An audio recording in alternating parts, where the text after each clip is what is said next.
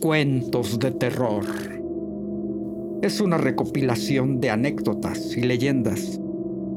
Leyendas urbanas, ya sea por familiares, conocidos, amigos, amigos de amigos. En aquellas reuniones en que alguna vez todos hemos participado y comentado nuestras historias. Este canal lo pongo a su disposición si usted sabe de alguna historia de terror y quiere compartirla, escríbame y con gusto la compartiremos. Nuestro relato de hoy es el siguiente.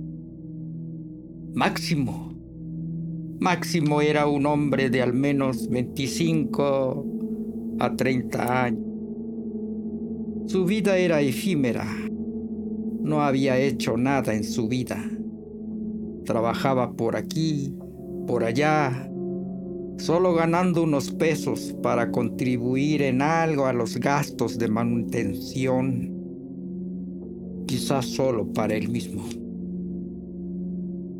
Máximo alguna vez tuvo una pareja. Su mujer se embarazó. Pero al nacer el niño, murió casi de inmediato, porque era tan severa la desnutrición que sufría que no alcanzó a sobrevivir.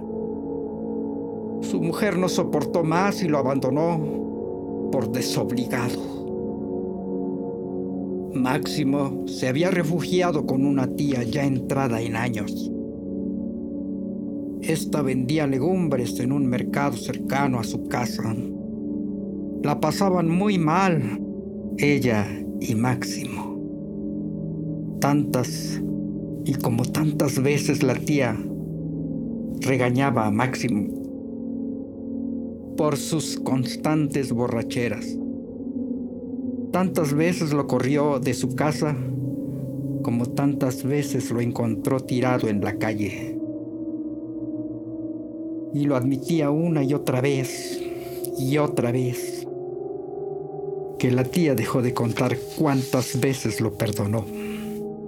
Pero cierta noche, en particular oscura, en una calle solitaria, Máximo caminaba tambaleante, murmurando palabras sin sentido, maldiciendo su vida miserable. Él reconocía que poco y menos poco importaba su vida. Muchas veces deseaba que en una de tantas borracheras fuera para él la última. Tal vez el destino le había preparado algo por fin a Máximo. Como les decía, Máximo caminaba torpemente tratando de llegar a su casa. Esa noche en especial no circulaba nadie por la acera.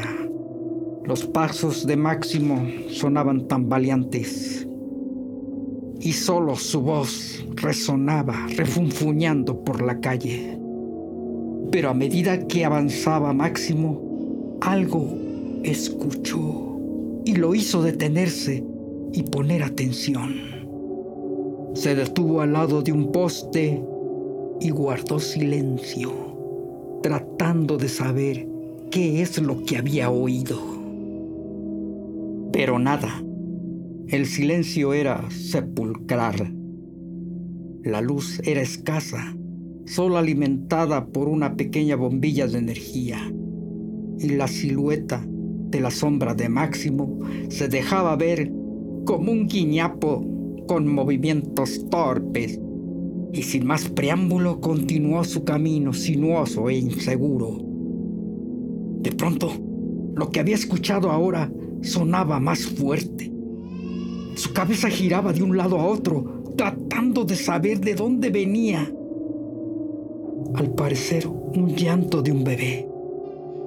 Y dijo para sí, lo escucho, lo escucho, es un bebé, es un bebé.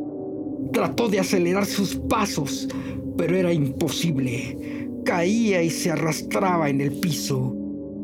Nuevamente intentó incorporarse. Lograba avanzar con desesperación. Después de un rato de trastrabillar, logró vislumbrar un pequeño bulto en el rincón de un gran zaguán de madera. Como pudo, casi a gatas, apoyándose en la pared, llegó al lugar donde estaba arropado al parecer una criatura. El llanto era eminente. Jadeando Máximo logró llegar y diciendo, oh, oh, yo te ayudaré. ¿Quién te abandonó aquí? Máximo abrazó aquel pequeño bulto y lo introdujo entre sus brazos al tiempo que el bebé dejó de llorar. Yo te voy a, a cuidar. Todo va a estar bien. Serás como mi hijo. Máximo se recargó en la pared. Sabía que no podía llevar el bebé entre sus brazos, porque su borrachera no se lo permitía.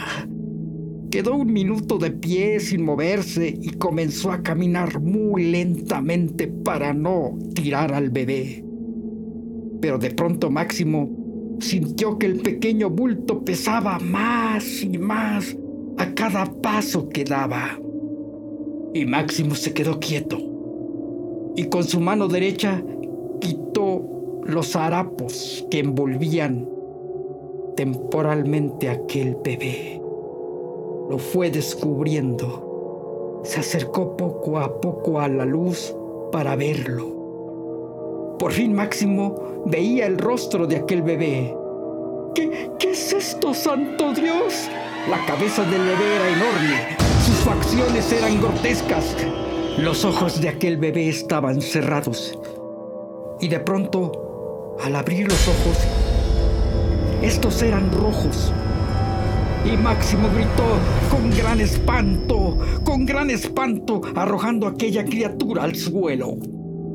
Torpemente Máximo trataba de huir lo más rápido posible, pero caía al suelo, al tiempo que observaba que la criatura salía de entre los harapos era un pequeño bebé con una cabeza enorme, con sus ojos rojos, y de su gran boca salían enormes dientecillos, y gruñía como un cerdo, y amenazante se acercaba a Máximo. Pero como pudo Máximo, se incorporaba, ahora lleno de adrenalina, que lo hacía correr despavorido. Jadeante Máximo llegó hasta el cruce de la acera y volteó para ver si la diabólica criatura todavía lo perseguía. Pero para su sorpresa no había nada. Escudriñó con sus ojos desorbitados por la oscura calle y no lograba ver nada. Sudoroso y con el rostro desencajado, Máximo volteaba de un lado a otro sin ver nada. Poco a poco su respiración se fue calmando. ¿Pero qué pasa conmigo? Estoy alucinando, pero ya, ya casi llego. Esto no puede estar pasando. Después de una carrera agitada y lastimosa, por fin llegaba a la puerta de su casa, a la puerta de la vecindad donde vivía. Torpe y presuroso, buscaba la llave entre sus bolsillos. Al no encontrarla, decidió tocar. Alguien tiene que abrirme. Al momento que se disponía a dar golpes en la puerta, una voz aguda se escuchó como un látigo. ¿Buscabas esto? Era la criatura diabólica que lo había perseguido. En una mano llevaba la llave de Máximo y en la otra le enseñaba un puñal enorme. ¡Ay, morirás! La voz como de ultratumba se escuchó amenazante. Máximo gritó, ¡Ayúdenme! ¡Ayúdenme! ¿Tú crees que alguien puede escucharte? Una risa siniestra se escuchó en la calle.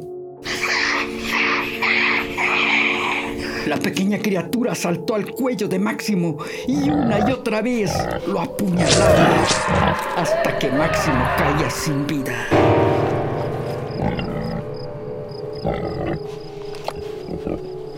El amanecer había llegado y como de costumbre, la tía de Máximo salía de madrugada para comprar el recaudo para la venta de sus verduras. Y al abrir la puerta, la tía descubrió el cuerpo de Máximo tirado. Lo trató de ayudar llamándolo por su nombre, pero Máximo no respondía. La tía gritaba para pedir ayuda, desesperada, hasta que un vecino se acercó a ayudarle. Viendo el cuerpo tirado de Máximo, le dio la vuelta y le dijo sin ningún titubeo. No se preocupe, señora. El muchacho solo duerme la mona. Se ve que se puso una buena borrachera de aquellas. Algunos aseguran que Máximo, a partir de su última borrachera, se convirtió en un hombre de bien. Ayudó a su tía, progresaron y tuvo un final feliz. Sin embargo, otros afirman que Máximo fue recluido en un hospital psiquiátrico donde noche a noche sufre la muerte una y otra vez de aquella criatura. Y sus gritos son desesperados, sus gritos son tormentosos y que nunca acaba su agonía. Y como todas las noches, les deseo felices sueños.